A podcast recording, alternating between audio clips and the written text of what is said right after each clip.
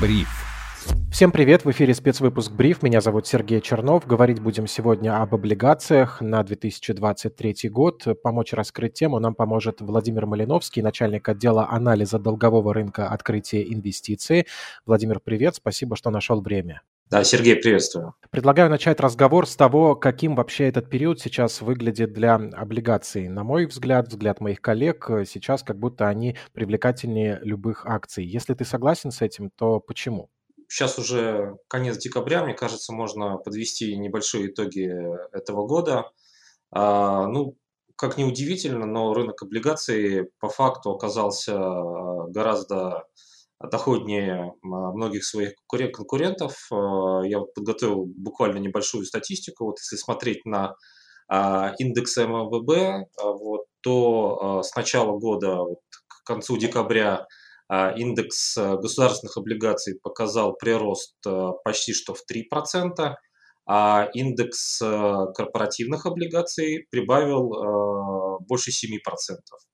Вот. Но в то же время можно сказать, что там акции, э, индекс акций на почти что 40% а, сократился, а, валюта тоже пока что в минусе, а, золото в минусе, то есть, по сути, такими чуть не единственным инструментом финансовым, который показал хорошую динамику по итогу года, это стали облигации, ну и, возможно, вклады.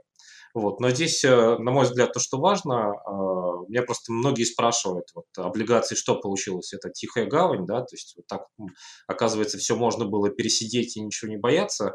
Ну, здесь э, ответ на этот вопрос, наверное, неоднозначен, потому что, а, да, по факту года мы в плюсе, но а, так же, как и весь рынок, э, облигации достаточно сильно корректировались в марте, на фоне геополитических событий, то есть э, просадка э, тех индексов, о которых я говорил, э, государственных облигаций и корпоративных облигаций достигала а, там порядка 23% по госбумагам и где-то 13% по корпоративным облигациям. Поэтому, а, к сожалению, все-таки тихой гаванью облигации не назвать.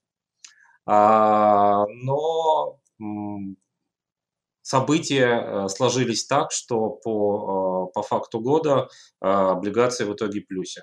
Ну, здесь, конечно, большая заслуга, наверное, в этом движении и позиции Банка России как регулятора, который там и финансовыми, и административными мерами смог успокоить в целом рынке, что позволило ему снизить учетную ставку, ну и в итоге позволило облигациям а, существенно а, снизиться по доходности и по факту вот к концу года торговаться там, на уровнях очень близких э, к тем, где мы торговались в начале года.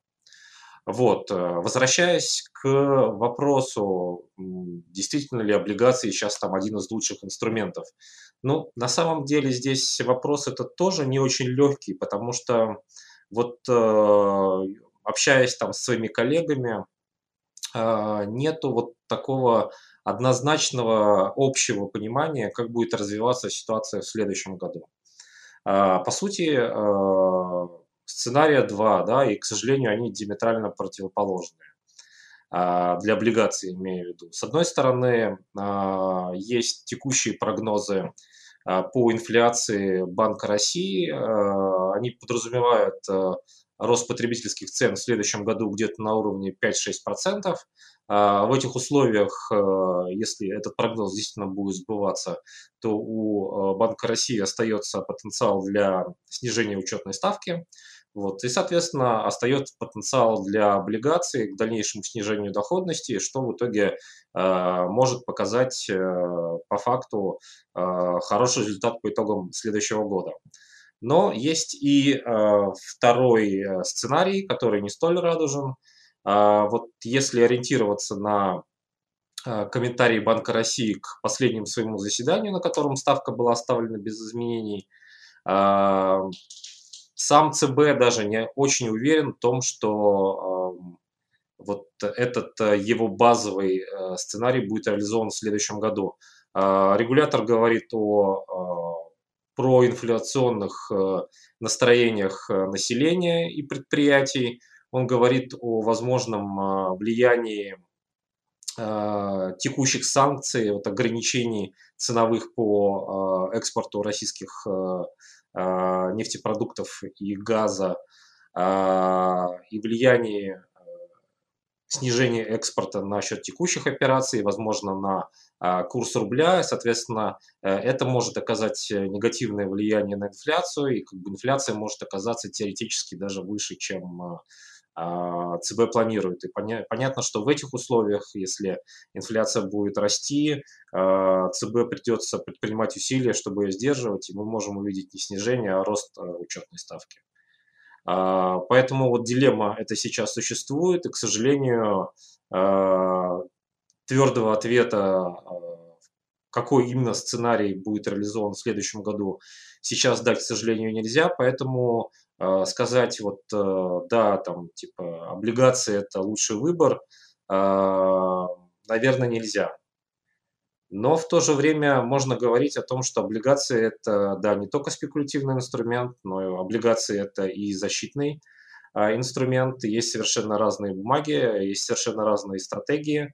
Одни из них ориентированы на а, получение спекулятивного дохода, а другие а, позволяют а, получить, собственно, ту доходность, э, Э, на которую рассчитывает инвестор, покупая эти бумаги, да, то есть покупая э, более краткосрочные займы, например, доходность, э, срочностью до года, а инвестор будет, получит ту доходность, на которую он рассчитывает. То есть, если он купил бумагу там, по 10 годовых, ну, 10 годовых он в конце года и получит свои. Вот. Кроме того, там, среди защитных выпусков можно выделить бумаги, которые по которым э, купон не фиксированный, а плавающий. Плавающий, то есть он привязан к какому-то другому инструменту. Например, есть э, ОФЗ э, с переменным купоном, там купон привязан к рыночным ставкам РУОНе, вот, то есть это межбанковские, ставка межбанковского рынка. То есть, по сути, ставка чуть ли не каждый день Э, меняется, зависит от, текущих уров... от текущего уровня. И, по сути, таким образом этот инструмент э, э, хеджирует вот эти риски изменения рыночной конъюнктуры, и как раз ценовые движения по этим бумагам минимальны.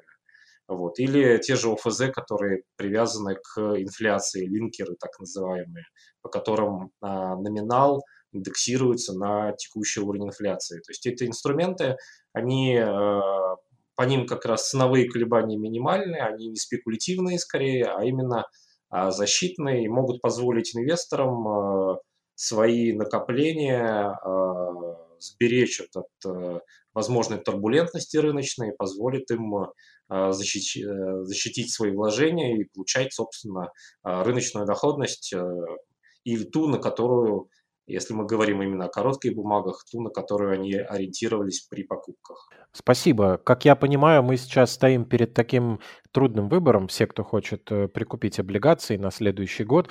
С одной стороны, у нас эм, есть какой-то прогноз по инфляции, мы понимаем, что ключевая ставка таргетирует ее, и примерно ожидаем, что все будет в каком-то конкретном диапазоне, из чего можем сделать выбор, например, в пользу длинных облигаций с эм, более высокой ставкой, чтобы эту доходность зафиксировать на случай, если ключевая ставка будет понижаться.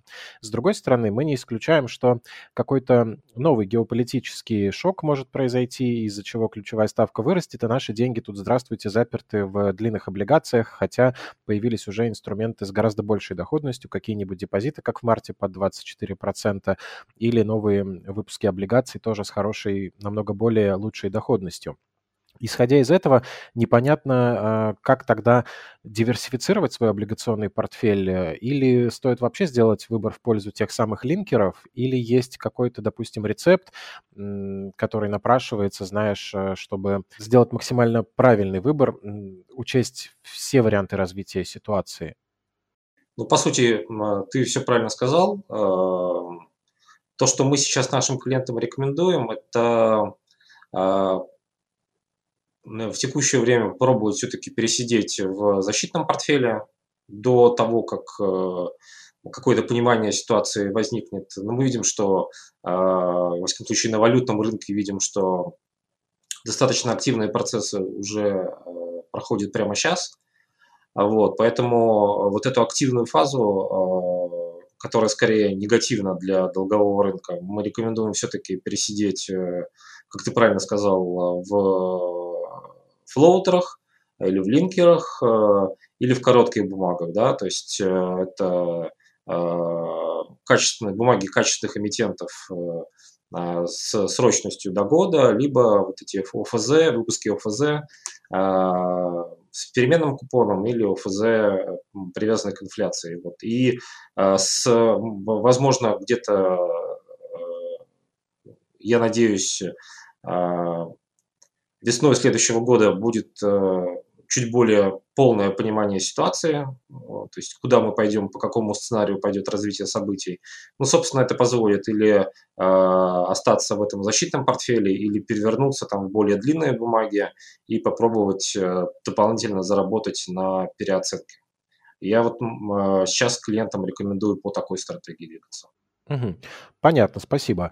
В этой ситуации мы, наверное же, еще можем э, пуще прежнего, что называется, ориентироваться на рейтинги, которые присваиваются эмитентам, потому что доступа к финансовой отчетности у физических лиц э, сейчас практически нет, а рейтинговые агентства, я так понимаю, ее получают. В этой ситуации выбор как-то сужается или на рынке все-таки достаточно эмитентов и их выпусков для того, чтобы такой знаешь, э, хорошо защищающий, хорошо диверсифицированный портфель составить? Или это будет очень скудный набор? Ну, по сути, запре... в настоящее время запрещена публикация финансовой отчетности банком. А, для других компаний предоставлена возможность э, не полностью а, публиковать, э, либо отказаться от э, публикации в открытых источниках финансовой отчетности. Да, действительно, вот там то, что касается банков, э, мы в первую очередь ориентируемся на, на мнение агентства, которые доступ к этой информации имеют, но опять-таки своих отчетах, к сожалению, не могут ее раскрыть, но, собственно, мы результатами этого анализа пользуемся.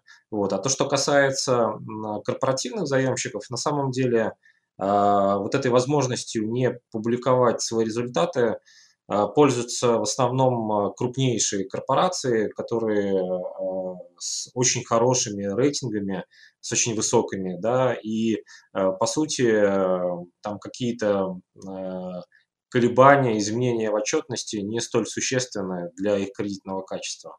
А эмитенты, э, пускай даже хорошие, но такого среднего кредитного качества, они все э, продолжают публиковать свою отчетность, э, а многие в том числе и по международным стандартам, поэтому доступ к этой финансовой информации есть, и, конечно, ее анализировать можно и принимать какие-то решения по ней также можно.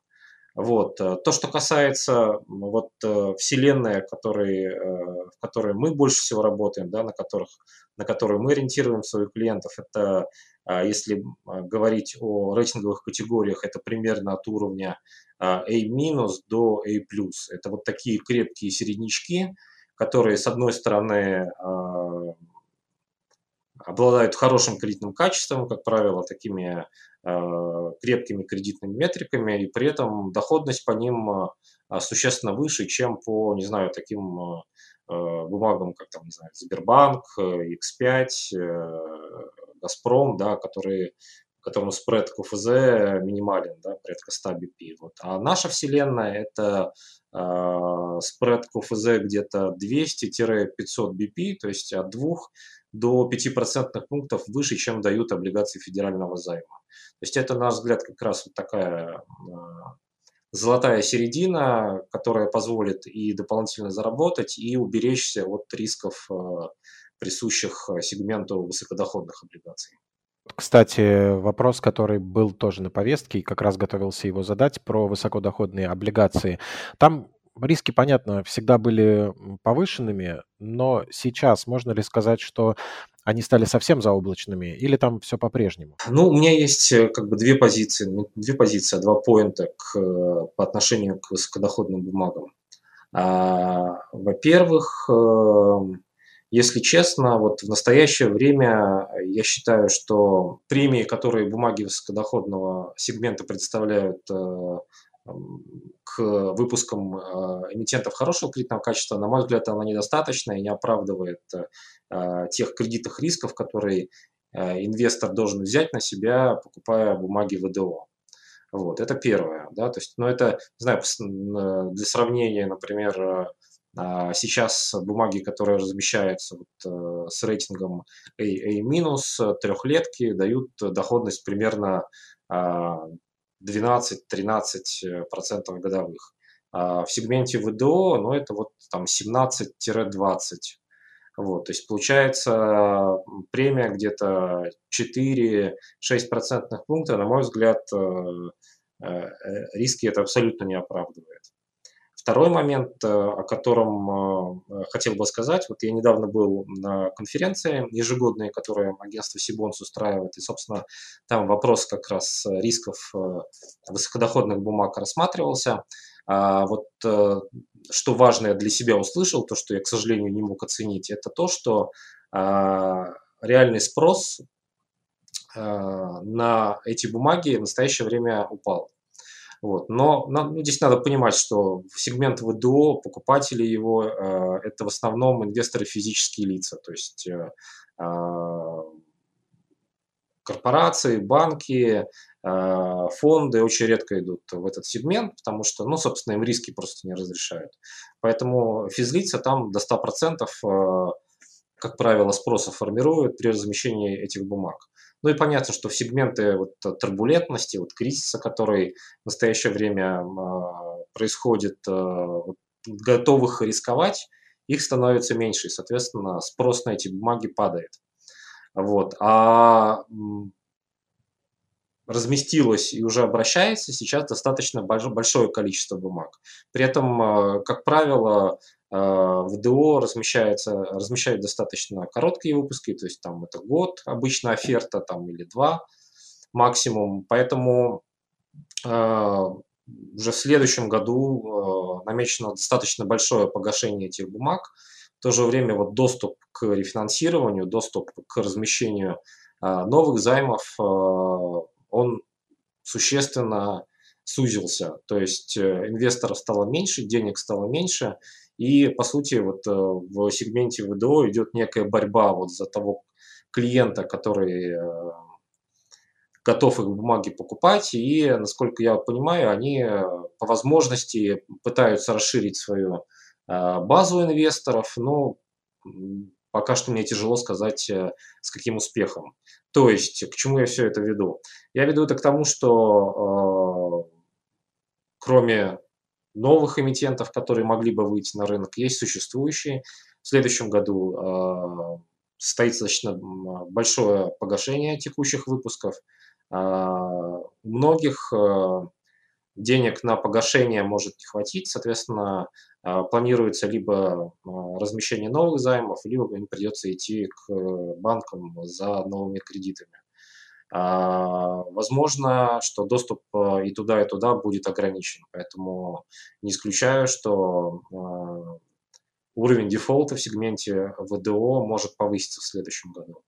Насколько э, существенно это сказать тяжело, но вот э, агентства, которые на конференции выступали, у них по прогнозам, по-моему, что-то порядка 24, если я не ошибаюсь, компаний, которые могут э, задефолтить в следующем году. Но это как бы не исходя из их кредитного качества, это просто исходя из статистики, накопленной а, в а, определенных рейтинговых категориях. То есть э, исторически, там, например, в категории B дефолтность составляла, не знаю, там, я сейчас образно говорю, 5%, да, ну, вот, исходя из количества эмитентов, у кого есть облигации, ну, вот они планируют, что там, в соответствии с э, историческим уровнем дефолтности, там порядка 20 эмитентов могут э, дефолтнуть. Ну, здесь стоит отметить, что э, вот, в конце 2021 года на той, на той же конференции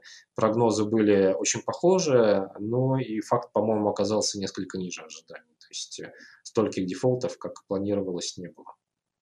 Вот, поэтому, а, да, риски для ВДО, они сохраняются, возможно, они а, усилятся в следующем году, поэтому я пока с очень большой настороженностью отношусь к, высокодоходным бумагам, считаю это во многом лотереей, и, кроме того, повторюсь, считаю, что премию, которую бумаги их сейчас предоставляют, ее недостаточно для того, чтобы эти риски на себя принимать. Будем иметь в виду, что стоит быть осторожнее с этим сегментом сейчас, как никогда, потому что действительно все нестабильно и мало ли чего. А, Еще один тип этого инструмента хотелось бы обсудить – это валютные банды. Здесь мы слышали о том, что и организации уже начали выпускать новые в юанях, например, учитывая и инфраструктурные риски, и то, что многие из инструментов новые. Что можно вообще о них сказать? Выглядят ли они как инструмент в инструменте, да, валюта в оболочке облигаций, и из-за этого у них есть какие-то дополнительные плюсы.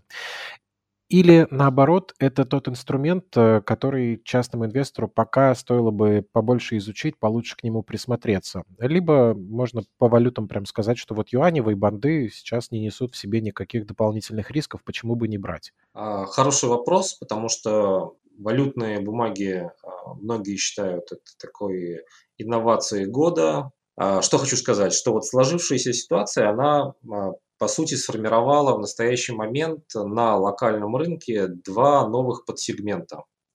А, первый – это облигации в юанях, которые пришли на замену локальным облигациям там, в долларах или евро.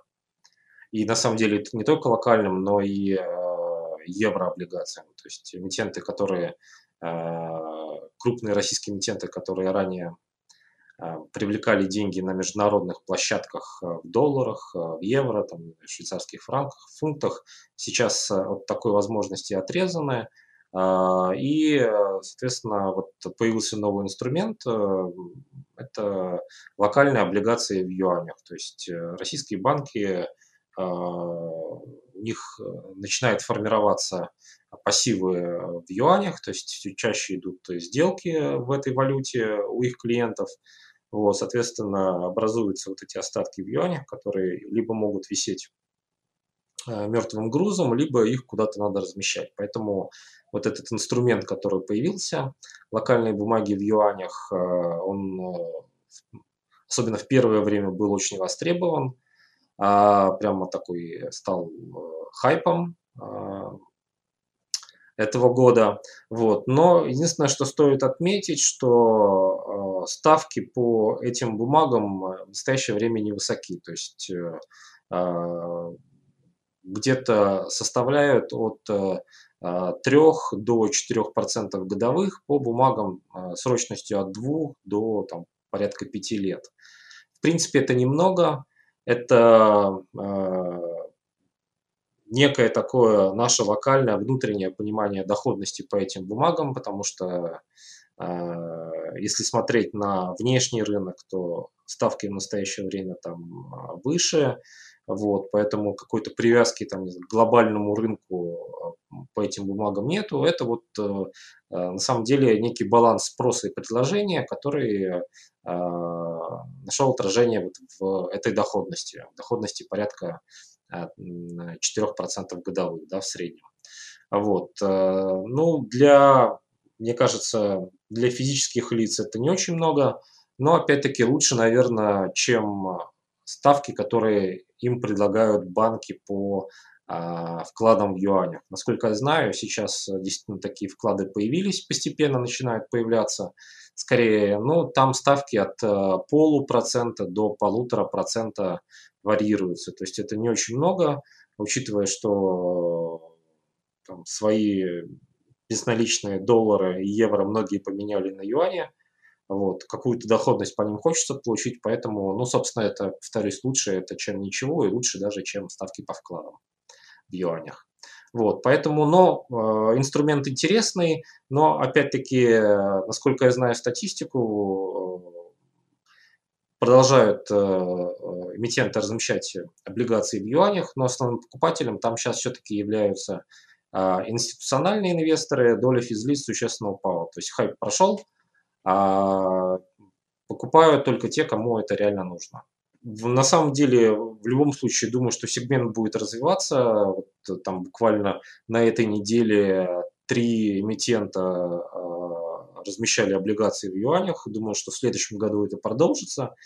Не исключаю, что уровни ставок могут стать более э, привлекательными. То есть, когда сейчас баланс спроса и предложения, наверное, все-таки смещен в сторону э, спроса, то есть спрос превышает э, объем бумаг, которые э, торгуются или могут быть предложены на рынке, но не исключаю, что вот с появлением новых эмитентов, э, которые будут юаневские банды размещать, постепенно этот баланс может перейти с тем, что предложение будет превышать спрос, и тогда ставки могут быть чуть повыше, и, соответственно, это вновь сделает этот сегмент интересным, в том числе и для физических лиц. А второй большой сегмент э, валютных облигаций – это э, локальные облигации, которые выпущены взамен евробандов, то есть так называемые замещающие облигации.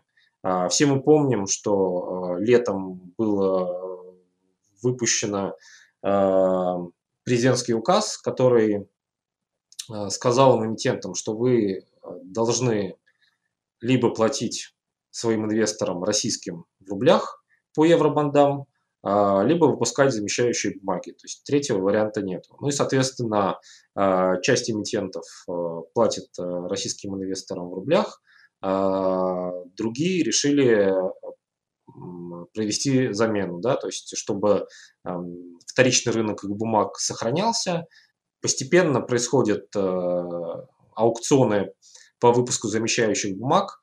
Э, наверное, лидером по количеству выпусков, который это сделал, стал «Газпром». Э, уже достаточно большое количество замещающих облигаций выпущено. Вот, они, наверное, сейчас являются наиболее ликвидным и интересным инструментом. Вот, в чем привлекательность этих бумаг для физических лиц?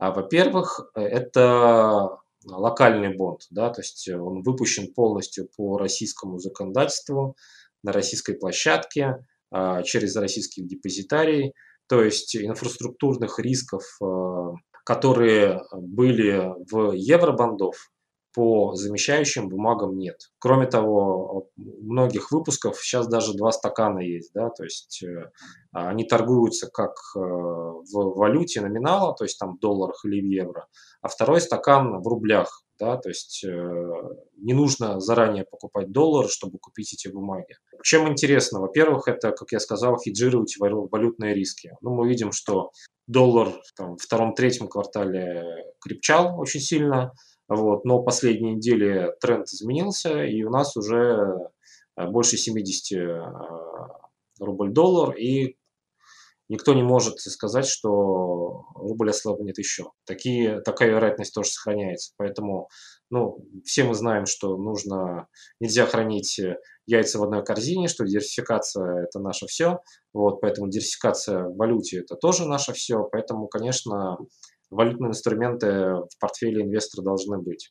Вот, поэтому э, ну, привычные все-таки для нас э, доллар и евро, очень удобные для покупки, как я сказал, э, все можно купить через рубли, э, через рублевые стаканы. Вот, э, и отсутствие полностью инфраструктурных рисков. Это большой плюс.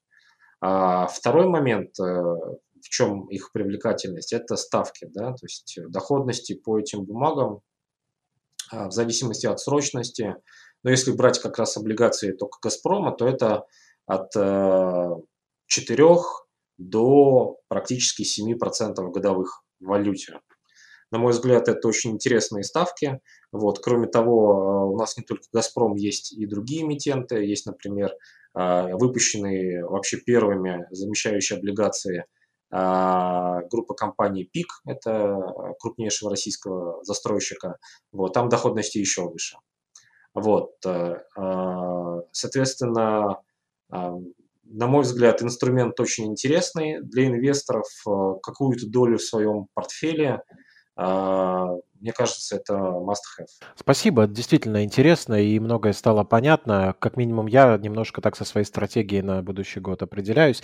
Э, последним вопросом хотел задать следующий. Можно ли сказать, что текущие времена диктуют нам несколько новые принципы аллокации облигаций в портфеле, то есть уже не ориентироваться как по классике на свой возраст. Вот мне там 33, 33% пусть будет в облигациях. Э, не стоит ли наращивать долю облигаций в портфеле, э, делая ее чуть больше, чем долю акций, просто исходя из того, какая ситуация на рынках?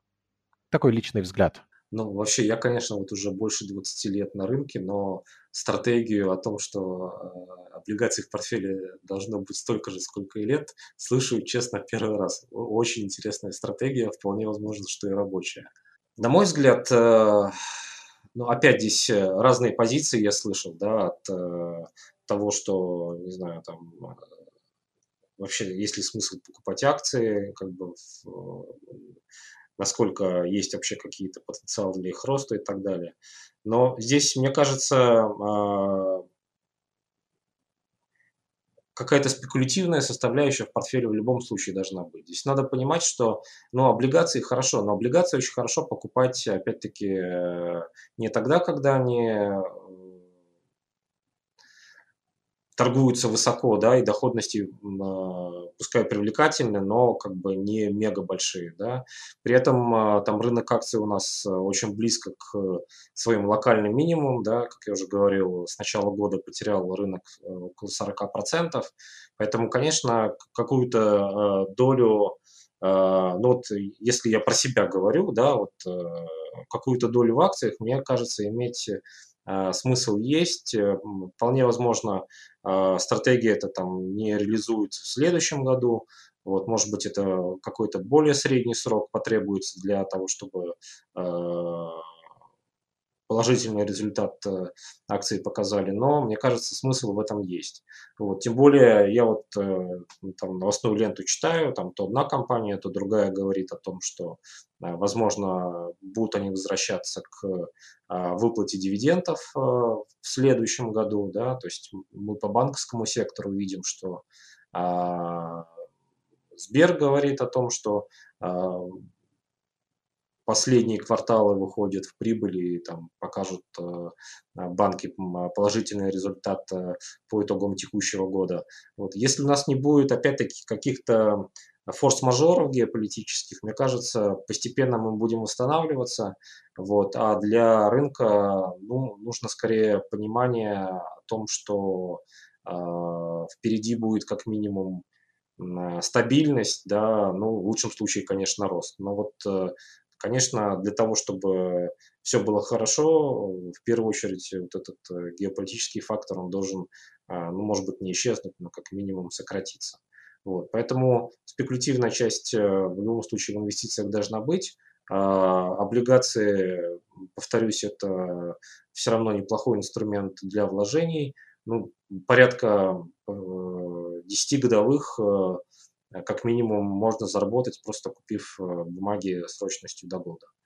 Вот. Хороших эмитентов э, такая возможность существует, и, в принципе, это тоже неплохая доходность для инвесторов.